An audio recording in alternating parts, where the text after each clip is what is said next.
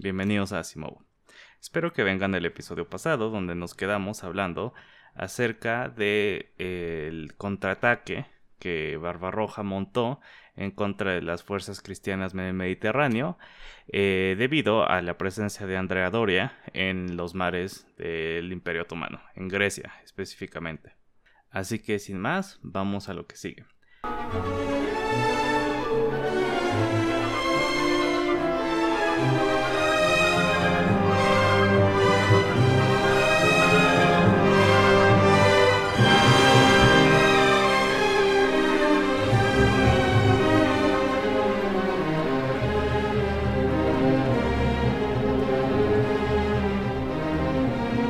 Después de haber aterrorizado el sur de Italia durante un año, Barbarroja se dirigió a la ciudad de Túnez, eh, donde el gobernador árabe huyó sin ofrecer ninguna resistencia. La cosa con Túnez es que Túnez está posicionado como en medio del Mediterráneo, o sea, si bien no está tan al occidente y tan cerca de España como lo está Argel, Túnez es este está posicionado muy estratégicamente en medio, de tal modo que el tránsito de oeste a este y de este a oeste tiene que pasar cerca de él y por lo tanto es este si estás en una posición segura desde Túnez puedes montar ataques a, a esas rutas comerciales.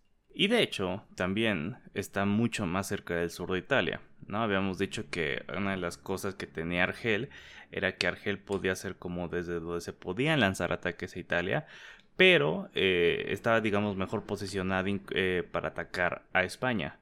Túnez está un poco más al este y por lo tanto más cerca del sur de Italia. Esto consternó tanto a los poderes otomanos que incluso Venecia, que prefería ser eh, neutral, como estuvimos viendo, que prefería negociar con eh, los otomanos, también sonó la alarma. Aquí Carlos V decidió responder y comenzó a amasar una fuerza con la cual atacar Túnez. Sus fuerzas estaban juntando en los puertos de Barcelona, de Málaga y de Génova, y de manera poco característica hasta ahora para una potencia europea, eh, el esfuerzo estaba siendo muy bien coordinado. Básicamente estaban haciendo lo mismo que estaba haciendo Solimán. Carlos estaba eh, captando los recursos que tenía disponible a través de todo su imperio y juntándolos en un este en puertos para hacer los barcos, hacerlos una fuerza este naval y después cumplir un objetivo. Incluso estaban llegando barcos remados por esclavos protestantes que salían desde Amberes, en Bélgica. Bueno, por lo menos encadenados, si bien no eh, tal cual, eh, esclavizados. Los españoles, o bueno, las fuerzas de Carlos, llegan en junio 15 a la costa de Túnez. Para llegar a la ciudad era necesario superar una fortaleza conocida como la goleta, que quiere decir la garganta, que básicamente era la protección a toda la ciudad, porque la ciudad está detrás de una laguna, pero esa misma laguna está protegida por la costa. Imagínate que la costa tiene nada más una entrada chiquita de mar y de esa desemboca en toda una laguna y atrás de la laguna está la, ciudad de Túnez. Entonces básicamente tenían que eh, sitiar y capturar a la goleta, que era la fortaleza que precisamente defendía esa pequeña entrada y duró un mes de sitio hasta que finalmente Carlos logró este, tomarla. Entre las ruinas de la fortaleza, un descubrimiento preocupante fue ver balas de cañón que tenían la flor de lis francesa. Una vez superada la goleta, las fuerzas cristianas tenían toda la libertad para ir sobre la ciudad porque llevaban mucha gente para empezar y además mala idea o la mala planeación de Barbarroja toda su flota estaba ahí estacionada en la laguna entonces destruyeron básicamente toda su flota cuando Heiredin su otro nombre recordemos se dio cuenta que no tenía aunque la ciudad iba a caer básicamente tuvo él tuvo el buen instinto de matar a todos los esclavos cristianos, porque presentía que una vez que la situación se volviera muy mala para él, eh, en general para los turcos, eh, estos iban a poder rebelarse y junto con las fuerzas cristianas iban a hacer un, este, un motín y ante eso se encontraba muy vulnerable. Los dueños de los esclavos estaban menos dispuestos a perder su mercancía, por lo cual no siguieron la orden, o más bien no aceptaron matar a sus esclavos. Y finalmente pasó lo que Jeredín se temía. Eh, unos renegados en la ciudad comenzaron a liberar a los esclavos, quienes tomaron el arsenal y se armaron. Sin donde reagruparse dentro de la ciudad, Barbarroja decide huir. Carlos toma y brutalmente castiga a Túnez. Instala un nuevo gobernador árabe que básicamente va a ser su gobernador marioneta, muchos habitantes que de la ciudad que recordemos eran árabes y musulmanes, pero no eran turcos, no eran otomanos, o sea, no estaban particularmente felices con tener a Barbarroja y gobernándolos. Eh, fueron brutalmente asesinados en las calles, 10.000 más fueron vendidos en esclavitud y este fue como un poco eh, una venganza, que es básicamente lo que está pasando aquí constantemente, ¿no? Alguien actúa, castiga a las poblaciones, las poblaciones como que se radicalizan y cuando este, les toca a ellos eh, navegar a tomar o a saquear ciudades eh, de, los contrarios, lo hacen con mucha, mucha violencia, ¿no? Pero bueno, era parte de la guerra en ese momento. Carlos mismo eh, peleó muy valerosamente. Este, mataron a su escudero perdió su caballo, pero pues aún así siguió peleando eh, junto con sus hombres, así que fue como particularmente bueno para él tanto la victoria como la publicidad que le, que le creó para él, que bien se aseguró de que fuera difundida, ¿no? Y pues esta victoria se hizo tan famosa en Europa que básicamente así pasó algo como al final del Retorno de Jedi, donde había hubo carnavales y, misas especiales alrededor de toda Europa porque creían que habían derrotado a Barbarroja, creían que como el azote que les había eh, mermado tanto durante tanto tiempo, por fin se había, se había destruido. En la isla de Mallorca, la gente organizó una representación del evento, precisamente para celebrarlo, y agarraron un preso, le pintaron la barba de rojo, y lo estuvieron maltratando en la calle así como para representar lo que, le, lo que creían que le había pasado a Barbarroja, ¿no? Que era que había muerto. Y las emociones se, se alzaron tanto que llegaron, bueno, que acabaron quemando vivo al pobre preso ahí, que bueno, quién sabe si era pobre, ¿no? Que, que tomaron para, que escogieron para su representación de su supuesta victoria. Ah, bueno, su victoria, pero no era como ellos creían. Solo dos meses después, en Menorca, otra de las Islas Baleares, eh, llegaron al puerto de Mahón eh, galeras ondeando la bandera española con cristianos en cubierta y la gente en, en Mahón creía que era Andrea Doria. Entonces sonaron las campanas de la iglesia, un barco portugués disparó así como para saludarlos y todo el mundo estaba muy contento, ¿no? Y de repente se dieron cuenta, bueno, más bien lo que respondió la flotilla al barco portugués fue una descarga de artillería contra el pobre barco, portugués. Y la gente se dio cuenta de lo que había pasado en realidad. Barbarroja no había muerto. Y había escogido este desprotegido pueblo para empezar con su venganza, porque justamente, ¿no? Tomaron los recursos que a lo mejor estaban defendiendo ciertos lugares alrededor de Europa para ir a atacar Túnez. Pero Barbarroja había llegado con 2.500 tropas, que destruyeron la columna de 300 hombres, entre ellos a 100 caballeros. Los líderes de la ciudad negociaron los términos de rendición que eh, con, el, pirata, que básicamente iban a hacer que no atacaran las casas de los líderes, pero el resto estaba libre para saquear.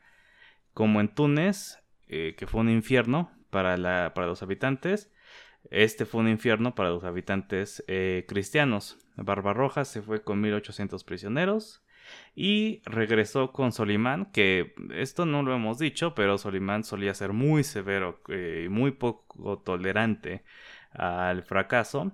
Bueno, al fracaso de otros, pero tuvo el buen sentido de perdonarlo por perder Túnez y los 80 barcos que le había construido, ¿no? Eh, era un un miembro importante de la corte del sultán. Y de cierta forma ya se había ganado la confianza de Solimán porque, pues sí, había, había sido muy exitoso antes. La gente en Occidente, en Europa, se dio cuenta de que a pesar de lo brillante que había sido la victoria de Carlos V, esta significó mucho menos de lo que esperaban que significara. Barbarroja estaba libre y estaba de regreso en Constantinopla, donde el sultán otomano aparentemente era capaz de dotarlo con tantos barcos como éste necesitara. Mientras tanto, el esfuerzo herculino de Carlos parecía muy improbable que se repitiera. Francisco Pizarro no iba a volver a conquistar Perú y sacar otro millón y tantos de escudos oro para pagar otra cruzada del emperador. Este es uno de los primeros eventos en los que el oro del Nuevo Mundo o de América eh, afecta los acontecimientos en Europa tan directamente. Llega entonces la segunda mitad de los 1530s y Solimán se encuentra listo para volver a intentar conquistar Europa. Esta vez contaba con quienes le habían suplido esas balas de cañón a la fortaleza de Goleta. Francia aunque era muy católica, estaba consciente de las ambiciones de los otomanos y que éstas significaban mucha más ruina para sus enemigos españoles y genoveses que una amenaza para ella. La, digamos, realpolitik francesa era brutalmente fría. Digamos que Francia estaría feliz de que le invadieran los otomanos, porque para que le invadieran los otomanos, los otomanos habrían tenido que destruir eh, a España y a Italia, ¿no? Entonces, este, era, bueno, por una parte eso, que ellos sabían quiénes eran enemigos de los otomanos y que eran sus enemigos también, y por otro lado, probablemente no tenían tanto miedo de los otomanos, viéndolos de tan lejos, em, si bien podían eh, estar algo desconectados de la realidad que estaba pasando en el Mediterráneo, también podían ver las cosas con algo más de frialdad y darse cuenta que estaba difícil que que capturaran tanto de Europa. Francisco, recordemos, ya hemos hablado un poquito de él, el rey de Francia, sabía que Solimán iría por Italia, desde el sur, para capturar. ¿Qué quería Solimán? Quería Roma. Así como Carlos V quería Constantinopla para ser el nuevo emperador romano, eh, Solimán quería Roma para ser el nuevo emperador romano, justamente. pero eh, igual que Viena, este es un objetivo bastante, bastante eh, ambicioso. O sea, yo sé que es como un contrafactual súper interesante. ¿Qué tal que la Basílica de San Pedro se convirtiera en una, en una mezquita en, este, en el siglo XVI? Pero estaba un poco difícil. Pero bueno, eh, esta alianza básicamente formaría una pinza eh, un brazo de la pinza, un lado de la pinza serían los franceses y el otro serían los otomanos, unos viniendo por el norte y los otros por el sur. Y eh, por primera vez eh, pone en peligro directo a la República de Venecia. Porque si querían cerrar su lado de la pinza, los otomanos tenían que aumentar su presencia en el mar Adriático, que hasta entonces había sido el dominio de los venecianos.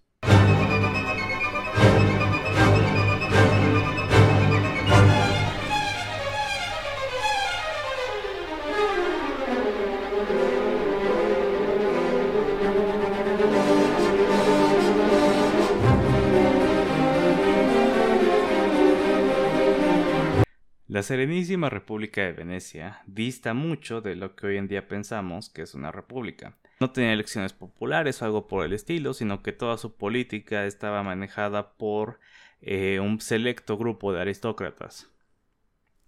Bueno, tal vez no era tan distinta. Y a diferencia del resto de los poderes de los que estamos hablando en este momento, ya sean eh, musulmanes o cristianos, eh, no tenía un mito, no tenía una historia de que derivara su poder de un mandato celestial, sino de un sistema civil bien ordenado, donde cada quien ocupaba su respectivo lugar. Y este era el mito de Venecia, el cual se le inculcaba a todos sus habitantes con una identidad cívica bastante marcada. Parte de la identidad veneciana también dependía de dominar las rutas comerciales marítimas del mar Adriático, teniendo muchísimos puestos comerciales, puertos y fuertes en islas y costas de este mar. Las más grandes estaban en Creta y en Chipre, que también marcaban el final del territorio dominado por ellos. De ahí partían a Beirut y Alejandría para capturar los bienes que venían de la India, de Persia y de China. Las galeras que utilizaban no tenían suficiente espacio para sus mercancías, así que de ahí viene la necesidad de tener puntos de recolección. Durante el siglo XVI, además de la ciudad de Estado, que está en el norte de Italia, Venecia poseía territorios en Dalmacia, Bosnia y Albania, que hoy en día son Croacia, Bosnia, Albania, algo de Montenegro, etc. Debido a una combinación de expansión imperial, con ataques de piratas esclavos en el norte de Dalmacia, los otomanos ya habían empezado a ocupar esta zona.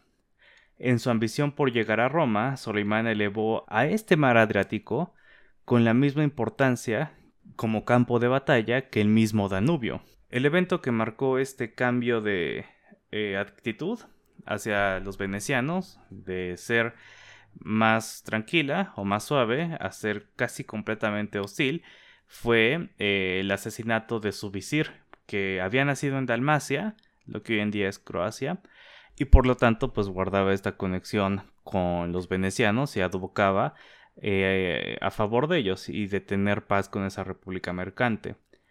En mayo de 1537, Solimán comenzó su operación. Lideró un ejército bastante considerable a Albania y mandó a Barbarroja con una nueva flota por el mar, es decir, no estaba jugando. Andrea Doria, quien se encontraba en la región, se replegó hasta Sicilia al ver que estaba muy superado. Durante un mes, los otomanos destruyeron castillos, tomaron fortalezas, tomaron esclavos, tomaron puestos comerciales, pero el enlace con los franceses nunca se materializó, así que Solimán se retiró.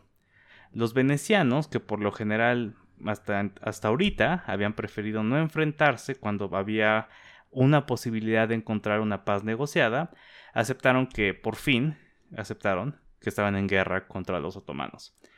Y gracias al Papa eh, lograron convocar, formar otra eh, Santa Liga, esta con el objetivo de destruir a los otomanos e instalar a Carlos como emperador de Constantinopla. En realidad, ese era un objetivo más bien de el Papa y de eh, Carlos, ¿no? Los venecianos, que eran mucho más pragmáticos, en realidad solo les interesaba neutralizar a Barbarroja y regresar a comerciar en paz en su mar.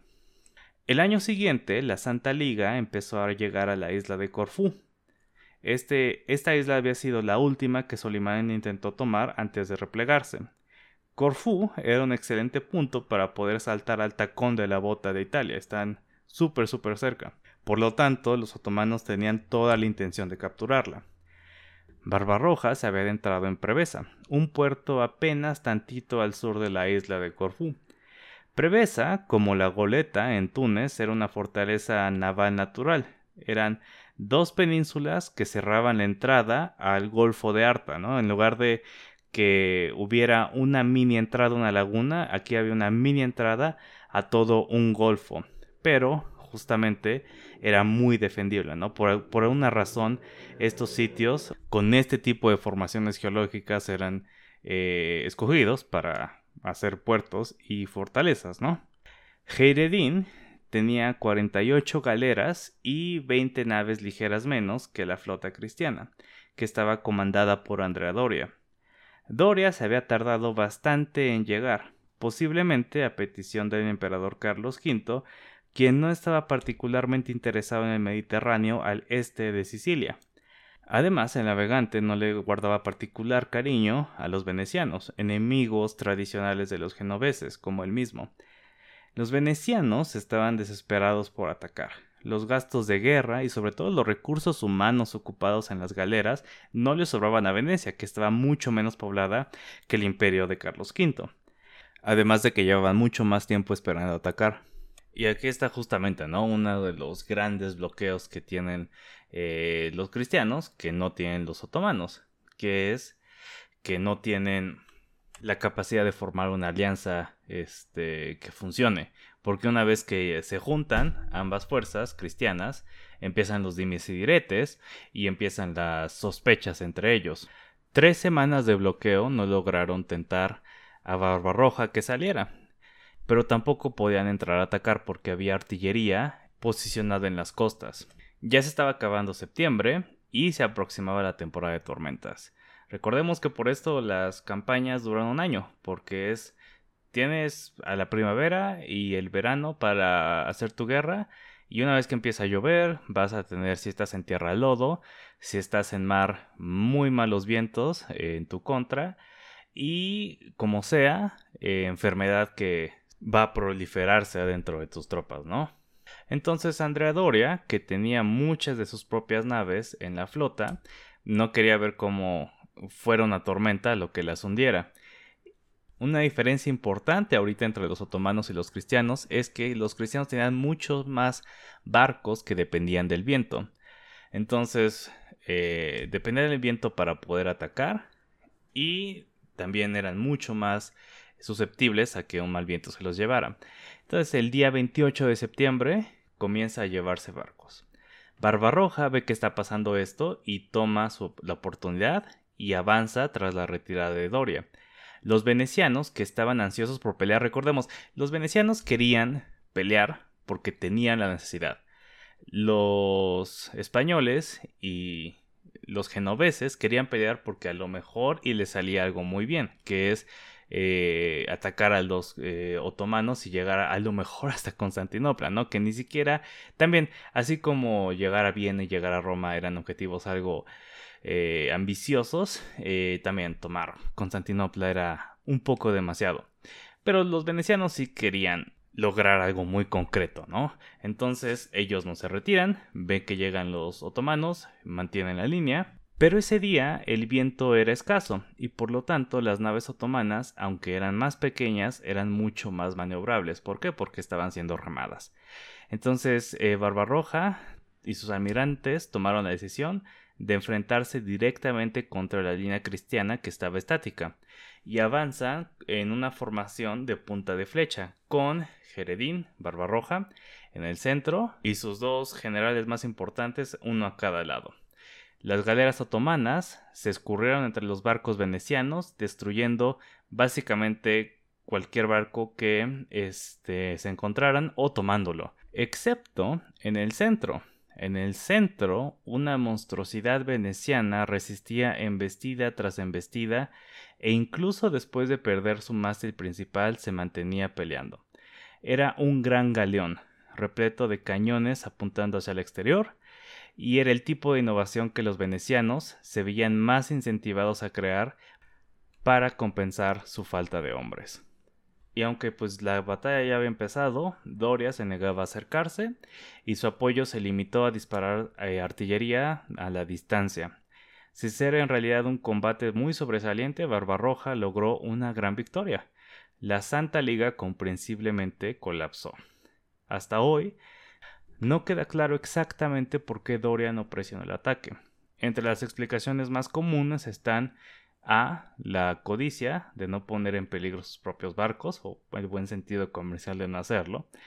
Eh, está el rencor, que como buen genovés le guardaba a los venecianos. Y otra teoría interesante es que el emperador Carlos le había, le había ordenado mantener el perfil bajo, porque estaba negociando comprar los servicios de Barbarroja. Es cierto y sabemos que el corsario tenía comunicaciones con los europeos, pero no se sabe qué tan en serio iban. Por un lado, Solimán había asesinado a su gran visir, que, que eso demostraba que nadie en la corte del sultán estaba salvo.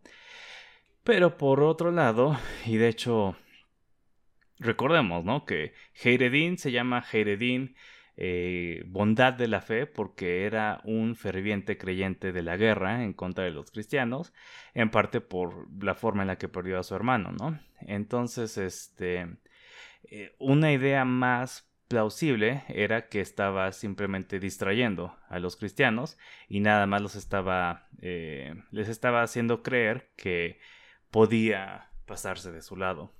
Un agente francés reportando de regreso a casa comentó acerca de los rumores de que Barbarroja se pasaría al lado europeo, diciendo que eh, Barbarroja era mejor musulmán que Mahoma, o sea, básicamente diciendo que no había forma de que traicionara a los otomanos. Pero bueno, los venecianos, que fueron a los que peor le fue de todos, aprendieron que no podían confiar en quienes hicieron llamar sus aliados. Gracias a la derrota en Prevesa, tuvieron que pagar una enorme cantidad de rescate por los capturados, ceder todo lo que el Imperio Romano había... Eh, perdón, uy, eso es lo que a Solimán le gustaría escuchar.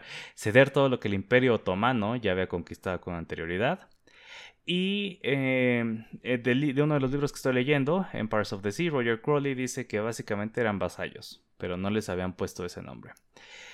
Esto llevó a una generación de paz entre la Serenísima República y el Imperio Turco. Durante 30 años consecutivos no hubo ningún enfrentamiento militar entre ambas potencias. Pero también aprendieron otra cosa bastante importante. Esos grandes galeones básicamente fortalezas flotantes, eran extremadamente efectivas contra las naves otomanas.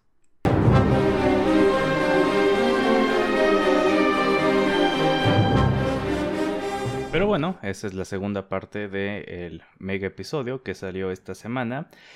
Y solamente me gustaría acabar este... Bueno, quiero hacer una aclaración, obviamente eh, ya le había hecho el episodio, eh, bueno, la primera parte de este episodio, pero digo Jeredín y Barbarroja como eh, muchas veces lo digo de una forma y otras veces lo digo de otra, pero es la misma persona, ¿no? Este, espero que sea claro.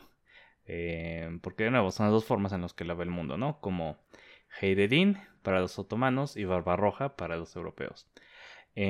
otra cosa es que en, los libros que he estado leyendo, llegué a una parte en uno de ellos en el que la historia de Barbarroja, eh, los dos hermanos, Oruj y Gisir, recordemos que ese era el nombre de Heiredin, em, es distinta.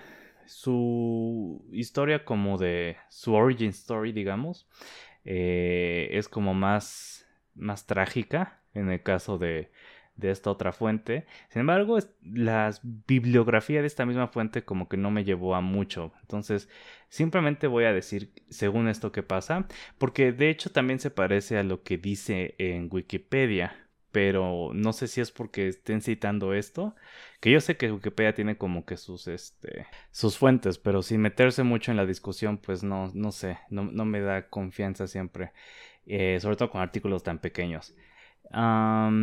Y básicamente la historia aquí es que Oruj, el primer Barbarroja, eh, era un comerciante, un simple comerciante, y que este, regresando de Turquía fue perseguido por los... Eh, de hecho tiene el nombre literal de la nave, Santa María de la Concepción, una nave de los hospitalarios, y lo esclavizaron ahí. Entonces, en esta versión de la historia, Oruj, Aruj, más bien, perdón, eh, no había sido un pirata antes de ser capturado por los hospitalarios. También aquí tenemos más datos sobre los este, nombres. Eh, el padre de los hermanos era Yusuf Yakub Aga, hijo de un ah, cristiano, o más bien de una familia convertida de cristianos otomanos. Este, ahí era, ese era el lado de la familia del papá. Y la mamá era ortodoxa griega y se llamaba Caterina. Y también hay algo ahí de diferencia entre quién eh, nombra a, a gobernador en Argelia. Si había sido Solimán directamente o si había sido Selim y después lo Solimán este, eh, respeta esa decisión. Entonces pues por ahí también cambia un poco. Pero bueno, eso fue ahora sí todo el episodio. Muchas gracias por escuchar.